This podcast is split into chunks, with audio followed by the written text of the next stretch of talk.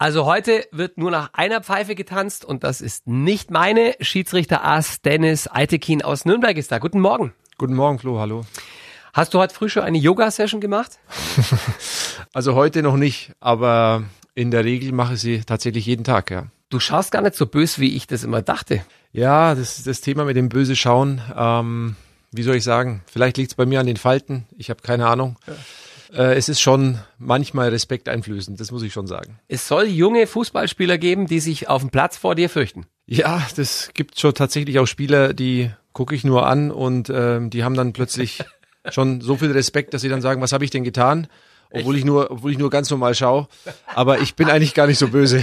Wobei man schon sagen muss, dass der Ton auf dem Platz durchaus in Einzelfällen, was ich so gehört und gesehen habe, äh, so Berlin-Neukölln Straßenkämpferniveau hat. Ne? Also ich habe auch von dir schon so sagen gehört wie, was willst denn du jetzt von mir? Ja, ja. Das kommt vor.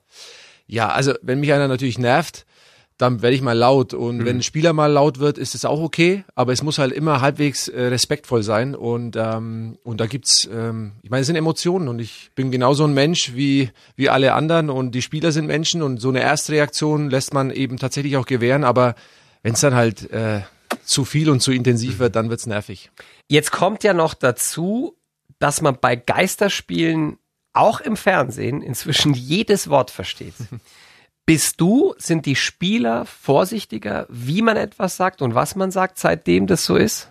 Also ich hatte ja das allererste Geisterspiel ähm, Gladbach gegen Köln. Das mhm. war quasi vor dem Ausbruch der ähm, der, der Pandemie und ähm, Tatsächlich war es so, dass wir beim ersten Spiel auch ähm, sowohl uns im Schiedsrichterteam sensibilisiert haben für dieses Thema, dass wir nicht so laut reden und äh, zu laut ja. sind, weil die Außenmikrofone natürlich alles einfangen, als auch dann den ein oder anderen Spieler habe ich gesagt, ey, heute muss ein bisschen leiser sein, mhm. dass man da halt einfach jetzt nicht, ähm, das wird vieles wird auch falsch verstanden, weil es aus dem Zusammenhang gerissen ist und ähm, Fakt ist aber tatsächlich, dass plötzlich, wenn der Stürmer vorne irgendwas ruft, hört der Verteidiger von der anderen Mannschaft auf der anderen Seite oder sonst wo äh, die, äh, auch, was da gesagt wird. Und manche äh, fühlen sich dann immer veranlasst, da irgendwann einen Kommentar abzugeben. Deswegen muss man da immer mit den ganzen Emotionen auch dann ähm, gesondert umgehen. Mhm. Das Antenne Bayern Sonntagsfrühstück mit AbouTU.de. Dein Fashion Store an jedem Wochentag. Jetzt mit kostenlosem Versand und Rückversand. Dennis, warum hast du eigentlich immer Buntstifte im Stadion dabei? Ja, das ist eine äh, ziemlich alte Geschichte, weil ich mit 19 Jahren in der Bezirksliga, als ich ein Spiel hatte, tatsächlich einen Spieler zweimal verwarnt habe. Also ich hätte ihm eigentlich gelb-rot geben müssen ja. und dann habe ich dem fälschlicherweise zwei, die zweite gelbe Karte gegeben, aber ihn nicht vom, vom des Feldes verwiesen. Und es lag daran, dass ich, dass ich tatsächlich einfach äh, mich in der Spalte geirrt habe und ähm, seitdem male ich quasi die Heimmannschaft und die Gastmannschaft, je nachdem welches, äh, welche Farbe die halt anhaben, entsprechend links und rechts male ich das eben meine, meine Spielnotizkarte an, so dass ja. mir das nicht nochmal passiert. Das machst du bis heute? Bis heute, immer. Äh, bei jedem Spiel. Ich meine, meine Assistenten, die halten mich so ein bisschen für bekloppt und viele lachen auch drüber, aber mir ist es halt einfach, ich weiß nicht, das hat sich so etabliert und ähm, eingespielt und ich fühle mich da wohl, weil dann weiß ich immer sofort, egal, auch wenn man die Spieler kennt, äh, guckt man auf seine Spielnotizkarte, okay, weiß, okay, das war jetzt der Spieler in dem grünen Dress. Äh, ich sehe gerade den Bayern-Fans das nackte Entsetzen ins Gesicht geschrieben. Die denken sich, hoffentlich hat der Dennis beim nächsten Spiel keine Rot-Grün-Schwäche. nee, die, die habe ich nicht. Sag mal, hast du die Erfahrung gemacht, dass Spiele ohne Publikum eine Auswirkung auf die Fairness auf dem Platz haben? Also weniger, weil weniger Testosteron auf dem Platz ist, wenn die anpeitschenden Fans fehlen? Ich muss sagen, dass der Fußball an sich gar nicht anders ist. Das heißt, die, es geht um Punkte, es geht um Meisterschaft, es geht um Abstieg. Das heißt, die Mannschaften untereinander kämpfen natürlich äh, um, um jeden Zentimeter. Aber also das Spielverhalten ist dasselbe. Ja, also Spielverhalten ist dasselbe, nur das, das Thema und auch die Kennzahlen, also wenn man jetzt so anguckt, wie viel laufen die, Zweikämpfe etc., das ist das alles, ist, okay. das ist, äh, das ist ja statistisch erwiesen, dass das ähm, gleich geblieben ist. Was natürlich anders ist, ist tatsächlich in einzelnen Situationen sind die Emotionen nicht ganz so intensiv. Sprich, die Theatralik, die Gestik, die Mimik, äh, die bleibt einfach weg manchmal von, äh, von den Spielern, weil sie wissen, da das durch die Fanwand. Genau, also die wenn Atmosphäre, ja. genau und wenn ich, wenn ich eine Gestik mache als Spieler oder auch als Schiedsrichter, dann transportiere ich eine Botschaft. Nur wenn ich jetzt äh, eine Botschaft an die Masse transportieren will und die Masse ist nicht da, dann kann ich sie mir auch sparen. Vielleicht liegt's dann auch daran. Dennis, du bist 42, musst aber als Schiedsrichter fast genauso viel Kilometer runterrennen bei einem Spiel wie ein Bundesliga-Profi. Wie kriegt man das hin? Tja, indem man eigentlich sechsmal die Woche trainiert, ähm, das Alter merkt man dann irgendwann, ja. ja. Und das ist schon eine Herausforderung, aber äh, die, die nehme ich gern an, weil es einfach riesen Spaß macht. Gibt es eigentlich äh, auch für Schiedsrichter Trainingslager und Leistungstests? Ja, selbstverständlich. Also äh, die Zeiten, wo wir quasi nur einmal im, äh, im Wald joggen waren und die Spiele leiten, äh, das ist schon längst vorbei. Äh, das heißt, wir haben äh, zweimal im Jahr äh, Trainingslager gemeinsam mit allen Schiedsrichtern. Ja. Wir haben Stützpunkte, wir tauschen uns aus, ähm, wir haben Trainer, die uns begleiten, online begleiten, die die Trainingsdaten überprüfen. Also ich muss nach jeder Trainingseinheit meine Polardaten äh, hochladen. Echt? Es wird alles überprüft. Du musst richtig die Hosen runterlassen, Alter. Ja, also die wissen genau, die wissen genau, was ich mache. Und wenn ich ja. eben nicht trainiere, dann heißt es auch mal, ja, was hast du denn die letzten Tage gemacht? Ist ja auch berechtigt, weil ja, es geht ja einfach um viel und da muss man gut vorbereitet sein. International darf man, glaube ich, bis 45 pfeifen, genau, genau. in der Bundesliga bis 47. Richtig, ja. Kriegt ihr dann sowas wie eine Rente oder bist du Freiberufler? Ich bin äh, quasi nicht fest angestellt beim DFB mhm. und demzufolge gibt's auch keine Rente. Ähm, aber klar, letztendlich ist es so, als Schiedsrichter verdient man ja auch äh, vernünftig und mhm. angemessen und insofern äh, muss man aber immer selber für sich die Frage stellen, mache ich mich, wie weit abhängig mache ich mich vom Fußball? Und ich habe mich eben für den Weg entschieden, mich nicht komplett abhängig zu ja. machen, sondern eben auf mehreren Standbeinen zu stehen. Und äh, deswegen ähm, ist das aber immer unterschiedlich. Ja. Trinkgeld kriegst du aber nicht angeboten. Das nee. Schade eigentlich. Das wäre schwierig. Ja. Dennis, wie kriegst du auf dem Platz 22 Egos in den Griff? Klar, ich meine, du bist der mit der Pfeife im Mund, du hast das Sagen. Aber man kann ja auch nicht alles nur mit Autorität lösen, oder doch? Naja, also es ist so, man kann umgekehrt ein Spiel auch nicht nur mit gelben und roten Karten lösen. Also mhm. ich, ich versuche immer auf Augenhöhe mit jedem zu begegnen, seine Kommentare ernst zu nehmen man muss natürlich in, in, in ein gewisses Grad finden, wo man sagt, okay, das reicht mir jetzt. Also was ich überhaupt nicht leiden kann, ist, wenn ich gepfiffen habe und dann kommen plötzlich fünf, sechs Spieler aus allen Himmelsrichtungen angestürmt, weil das ein furchtbares Bild nach außen transportiert vom Fußball. Das ist ein bisschen vergleichbar wie Kindergärtner. also, ja, es die ist. sind auch alle deutlich jünger als du, das ja, muss man ja, sagen. Klar. Ich meine, jeder hat ja, die Spieler haben Emotionen, die wollen natürlich gewinnen, jeder will gewinnen. Dann schläft der eine schlecht, der nächste hat äh, schlecht gegessen, keine Ahnung, hat Stress mit der Freundin. Also mhm. all diese Faktoren muss man tatsächlich berücksichtigen. Das ist ja bei mir genauso, wenn ich mal einen schlechten Tag habe, dann ich bin ja auch nur ein Mensch. Ja, und, und, wenn ich ja schlecht aufgestanden bin und da mault mich gerade einer an, dann reagiere ich vielleicht nicht ganz so entspannt wie sonst. Jetzt verdienen die Jungs, ähm, Dennis ja teilweise mit 18, 19, 20 schon Millionengehälter.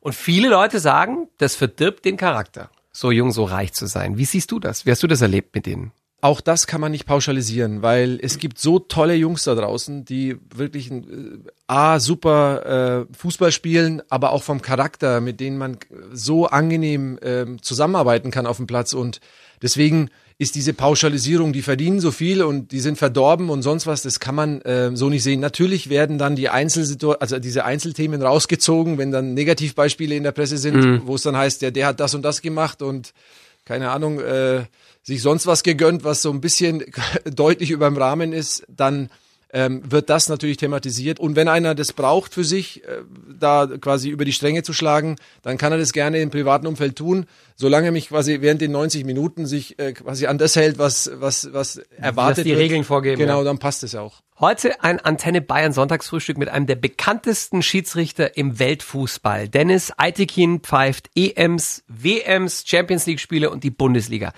Die Frage ist, pfeifst du auch in der Kindererziehung? Weil du hast ja zwei. Genau, ich habe zwei. Die Tochter ist 18, die ist schon groß. Ja, da muss man nicht mehr pfeifen. Ja, wobei. Ja, ist schwierig, die, äh, sie zu steuern, aber äh, ich bin trotzdem sehr stolz auf sie.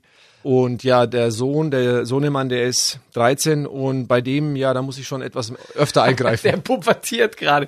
Aber jetzt ganz ehrlich, wenn man 20 Jahre oder länger in, im Profifußball pfeift, Fällt da einem die Kindererziehung nicht ein bisschen leichter, wenn man dieses Spiel kennt, den richtigen Umgang? Wann geht man zu weit? Wann muss man sich zurückhalten? Es ist ja auch Erziehung auf dem Platz, so ein bisschen, oder? Ja, äh, also definitiv ist es Erziehung auf dem Platz. Nur muss man halt sagen, bei den eigenen Kindern ist es halt etwas schwieriger. Also ich muss sagen. Die kannst du ja, halt nicht runterstellen. Ne? Äh, also das zum einen und zum anderen ist es so, dass die, ähm, die Emotionen da anders sind, mhm. weil man halt doch anders reagiert und in der Theorie ist es ganz einfach, wenn man sagt, okay, am Platz, wenn ich jetzt eine Entscheidung treffe, dann erkläre ich sie und versuche die Leute abzuholen etc. Bei den eigenen Kindern merke ich halt manchmal, ich erkläre da gar nichts, da bin ich sauer, weil sie zum fünften Mal ja. das nicht machen, was ich gesagt habe.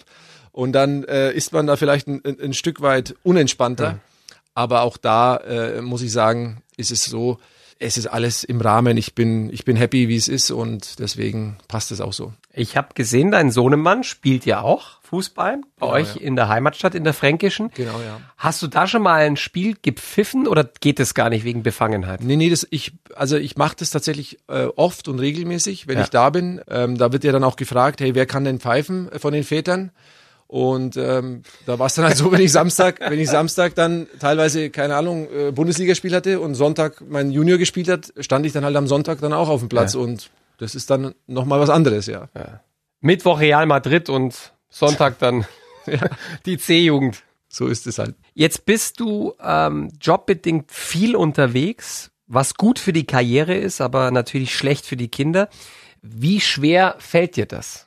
Was mir unheimlich wehtut, ist tatsächlich die Zeit äh, mit meiner Tochter, die mir einfach komplett fehlt. Also sie ist ja 18 und ähm, an Ehe sehe ich ja letztendlich A, wie alt ich geworden bin und hm. B, was ich auch verpasst habe. Und das ist schon sehr, sehr ähm, schmerzhaft in manchen Momenten. Die Opfer, die ich gebracht habe und auch bringe, die sind wirklich massiv und ähm, alle, die halt glauben, naja, ist, die haben ein schönes Leben und äh, die gehen da am Samstag noch ein bisschen auf den Bundesliga und pfeifen zweimal nach links und viermal nach rechts mhm. und das ist ähm, das ist schon anders und wenn man da selber in dieser in dieser Sache drin ist, dann merkt man auch, ähm, ja, mit der Zeit, oh, weiß man auch so gar nicht, ob man das genauso wieder machen würde. Also mhm. das, die, die Frage stellt man sich schon manchmal. Hast du dir die Frage damals gestellt, als es tatsächlich dann auch so war? Oder ist man da so im Karrieretunnel, ich sage das mal so brutal, wie es ist, dass einem das gar nicht in den Sinn kommt und man sagt, ja gut, die Frau ist ja daheim und erzieht die Kinder. Also exakt so ist es. Also man ist komplett im Karrieretunnel. Ich bin sehr jung Vater geworden mit 24. Das heißt, ähm, ich meine, mit 24, da denkst du dir höher, weiter, schneller, mhm. Erfolg. Ich bin ein ganz einfacher Arbeitersohn. Ich habe äh, quasi alles selbst aufbauen müssen und das heißt, ähm, für mich, für mich war es halt so, okay, ich will meinen Kindern, wenn ich Kinder habe, ich habe mir immer vorgenommen, ich möchte den Kindern, dass sie ein, ein anderes, ein schöneres, ein besseres Leben haben. Die Frage vom besseren Leben ist immer eine Definitionssache. Absolut. So 20 Jahre später kann ich da ganz anders quasi drüber nachdenken. Und ähm, das bewegt mich schon, solche Themen. Und am Anfang habe ich mir natürlich die Frage gar nicht gestellt, weil das war klar, dass ich Vollgas dabei bin und alles mache und tue. Und da ähm, bleibt schon viel auf der Strecke. Private Zeit kannst du dir für kein Geld der Welt kaufen. Richtig. Und die ja. geht in der Regel drauf, wenn du Geld verdienen willst. Viel. Richtig. Jetzt bist du ja nicht der Einzige in so einer Situation. Was würdest du den anderen raten, die jetzt genau in der Zwickmühle sind, in der du damals warst, aber ja. vielleicht noch nachjustieren könnten? Ja. Also was ich wirklich ähm, rückblickend sagen kann, ist, wenn man zu Hause dann ist, mhm die ganz große Kunst ist aus meiner Sicht, dass man dann wirklich zu Hause ist und zwar körperlich und geistig und sich ausschließlich quasi um die Familie kümmert. Mhm.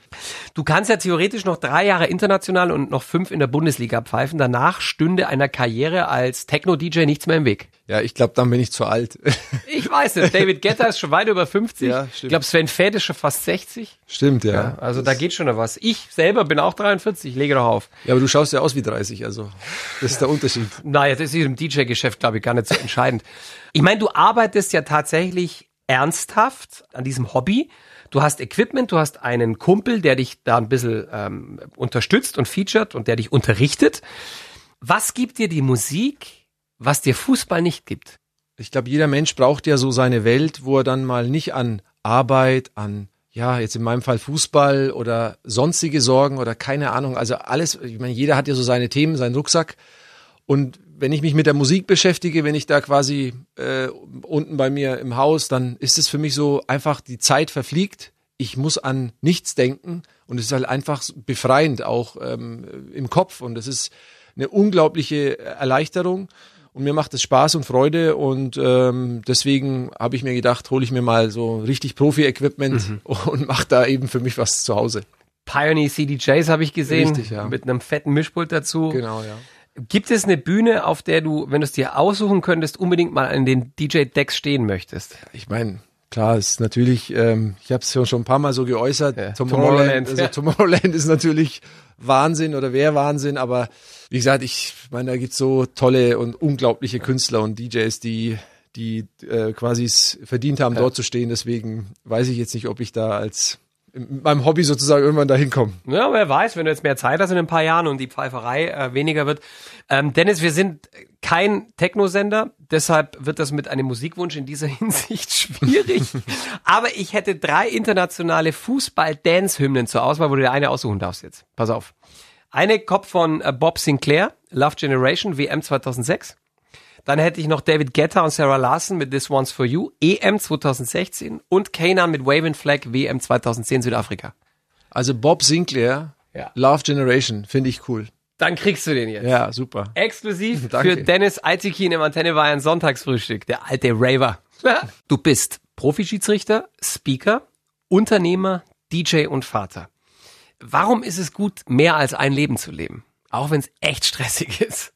Bei uns Schiedsrichtern ist es ja ganz dramatisch, weil wir werden ja nicht gefeiert. Also wir werden ja am, am Wochenende, wenn wir ein gutes Spiel pfeifen, dann sagen die alle, okay. Das Spiel war gut und die Mannschaft war super. Richtig, genau. Und ähm, es gibt viele, und das äh, empfehle ich auch immer den jungen Schiedsrichtern, dass sie einfach sich breiter aufstellen sollen, äh, im Sinne von, dass sie sich, ähm, ja, also Freunde, Familie, manche haben ja nur noch den Fußball im Kopf und äh, vergessen dabei viele andere Themen. Und wenn dann mal quasi dort äh, etwas bröckelt oder wenn man mal eine schlechte Phase hat, dann, dann, dann ist es nur eine Abwärtsspirale, die n- nicht wirklich schön ist. Ganz konkret sitzt du aktuell im Aufsichtsrat bei einer Anwaltsbewertungsseite. Ähm, du leitest einen Online-Fitnessmarkt, du baust eine Akademie für Schiedsrichter auf online, du vertreibst Raumdüfte und demnächst auch noch Influencer-Schmuck. Wie geht das alles? Weil ich meine, auch dein Tag, äh, Dennis, hat nur 24 Stunden. Gut, ähm, es ist ja so, man hat ja immer gute Partner an seiner Seite, mit denen man dann zusammenarbeitet. Ich glaube, deine Schwester sitzt sogar mit in der genau, also, ne? genau. Also meine Schwester hat mir jahrelang immer den Rücken freigehalten. Das ist wirklich, sie ähm, hat aber jetzt Nachwuchs bekommen und ähm, hat sich quasi zurückgezogen und äh, da sind wir sehr, sehr glücklich äh, über, über diesen Umstand.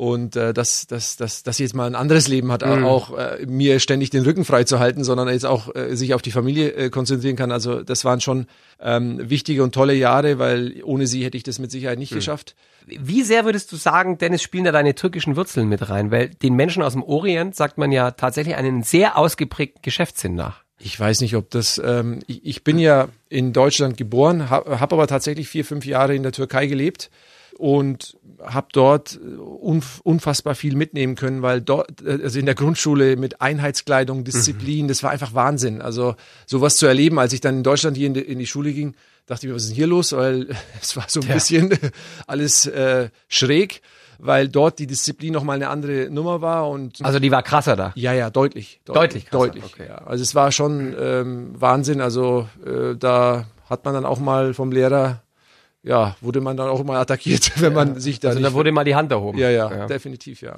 Du hast mal ein Spiel abgebrochen, Dennis, weil dein Assistent von einem vollen Bierbecher im Nacken getroffen wurde. Hättest du das auch zum Beispiel bei dem Hoffenheim-Spiel gemacht, in dem äh, Dietmar Hopp von den Bayern Ultras so übel beleidigt wurde? Also es gibt ja so einen ähm, Prozess, den wir dann anstoßen. Das heißt, wenn bestimmte Sachen passieren, dann ist die erste Stufe, dass quasi Stadiondurchsagen veranlasst werden. Äh, Also ja, es gibt erstmal eine Vorwarnung. Genau, es gibt eine Stadiondurchsage, dass das eben zu unterlassen ist. Das ist ja auch mit Bengalos so. Dann wird nochmals, wenn es weitergeht, eine Stadiondurchsage veranlasst, plus die Spieler wer, äh, gehen quasi letztendlich in die Ka- Katakomben, in die Kabinen. Das heißt, das Spiel wird unterbrochen. Wenn man dann wieder anfängt und es kommt wieder zu einem Vorfall, dann ist der Schiedsrichter berechtigt, sozusagen ähm, abzubrechen. Und dieses, also diese Prozesse sind ganz genau definiert, weil wir auch eine Verantwortung für das ganze Spiel, das Umfeld, ähm, ich meine, da sind Sicherheitsleute, also diese Abstimmung ist hochkomplex. Und ich selber hatte ja Union Berlin gegen Hertha Berlin, ähm, das Derby. Und Derby da ist war, immer schwierig, ne? Da war, also da hat ja das halbe Stadion gebrannt und auch dort mussten wir ja einige Schritte gehen ähm, und haben das Spiel aber dann Gott sei Dank zu Ende bringen können. Und das will ja kein, also das wollen wir ja nicht, äh, irgendwelche Spiele abbrechen, einfach so. Aber es gibt Sachen, da muss ich sagen, die gehören nicht auf den Fußballplatz. Das hat nichts mit Sport zu tun und deswegen ähm, gehen wir da auch konsequent vor. Aber ich hoffe natürlich, dass ich jetzt, ähm, dass ich das so nicht mehr erlebe, weil das, ich will, ich will einfach nur Sport und das ist äh, schon, ist einfach schön und wenn da jetzt so unschöne Sachen passieren, dann, dann nimmt es einem auch mit.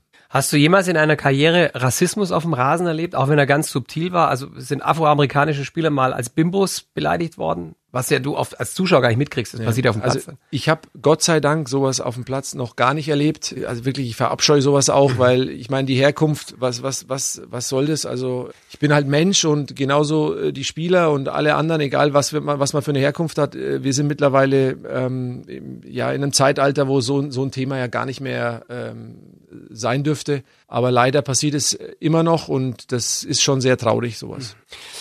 Dennis, wann gehst du nach einem Abpfiff mit einem Grinsen im Gesicht zurück in die Kabine. Also wenn das Spiel sauber durchgelaufen ist, sprich wir gar kein Thema sind, also wenn so ein Spiel entweder gl wirklich glasklar ausgeht und wir keine Entscheidung haben, wo jetzt äh, durch unsere Entscheidung ein Spiel massiv beeinflusst ja. wurde, dann ist man schon mal sehr froh, weil man muss dazu sagen, äh, Bundesliga oder generell äh, internationaler Fußball ist Ergebnissport. Das heißt, wenn ich durch meine Entscheidung irgendeine äh, ein, ein Ergebnis beeinflusst habe durch eine ist Fehlentscheidung, schlecht. dann ist Riesenalarm. äh, Mache ich aber einen Fehler und das Spiel geht so aus, dass dieser Fehler keinen großen Einfluss hat, dann ärgert man sich trotzdem. Also ich ärgere mich über jeden Fehler logischerweise, aber es ist von der medialen Wucht nicht ganz so dramatisch. Mhm. Ist es weniger geworden, seit es einen Videobeweis gibt? Definitiv, ähm, weil die, die gravierenden Fehler ziehen wir tatsächlich raus. Trotzdem gibt es Situationen, wo wir, wo es einfach eine Grauzone ist und dann wird diskutiert. Und ich meine, ähm, es hieß ja am Anfang, ja, der, äh, der, also der Videoschiedsrichter wird die Diskussionen um den Fußball quasi reduzieren. Wir sehen, dass es trotzdem äh, mhm. genügend Situationen gibt, wo es eben einen Spielraum gibt und dieser Spielraum führt zu Diskussionen und das ist auch ja am Ende gut so. Mhm. Gab es Momente in deiner Karriere mit Spielern oder mit Trainern, an die du für immer gerne zurückdenkst? Also eine Anekdote mit Hanno Balic, die werde ich glaube ich nie vergessen. Äh, Hanno hat ja aufgehört, ist glaube ich jetzt sogar im ZDF als Experte mhm. tätig, soweit ich ja, weiß. Ja. Und ähm, als ich Frankfurt gegen Hannover, da hat er bei Hannover gespielt, in der Halbzeit zu ihm hingegangen bin, habe ich gesagt, habt ihr gewechselt? Dann hat der ganz trocken geantwortet, also wenn wir wechseln, wirst du nicht besser. und, äh, und das, ich fand die... Grenzt schon fast an eine Unverschämtheit. Nee, ich, fand, ich fand die Aussage sensationell, aber das, ich meine, ich habe mir gedacht, irgendwann kommt schon noch eine Situation und in der zweiten Halbzeit kam sie tatsächlich, weil dann war der Ball kaputt und dann kam er zu mir und gesagt, hey, der Ball ist kaputt. Dann habe ich gesagt, ja. Aber es ist ja auch das Wasser schuld, wenn die, wenn die Ente nicht schwimmen kann. Kontern kann er, der Dennis Altigin. Du, weil wir vorher schon mal drüber gesprochen haben. Wie wirkt sich das bei dir auf den Kopf aus, wenn du echt dich disziplinierst und jeden Tag Sport machst? Funktioniert der besser?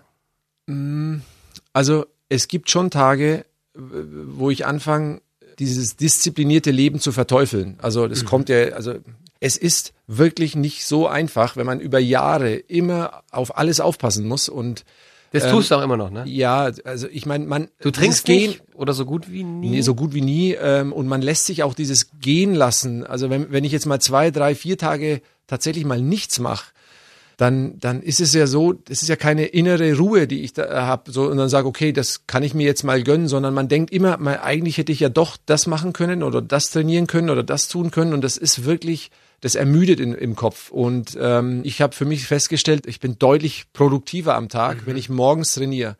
Wenn ich morgens nicht trainiere und es quasi auf den Abend schiebe, dann ist es echt nervig, weil ich dann immer vor mich so hinschiebe und sage, boah, ich muss heute Abend noch trainieren und dann, der, dann kommt der Schweinehund etc. Also das ist ja... Den gibt's auch bei dir, das ist ja, ja gut zu wissen. Ja, ja, ab, also absolut. Dieses disziplinierte Leben ist manchmal echt ermüdend. Und deswegen ähm, ist es schon an der einen oder anderen Stelle echt eine Herausforderung für mich. War schön, dass du da warst. Herzlichen Dank für deinen Besuch. Alles Gute für die verbleibende Saison. Die geht ja noch einige Monate mit einem kurzen Break an Weihnachten und dass du ganz bald wieder pfeifen kannst. Dennis ja. Eizighin im Antenne Bayern Sonntagsfrühstück. Vielen Dank, Flo.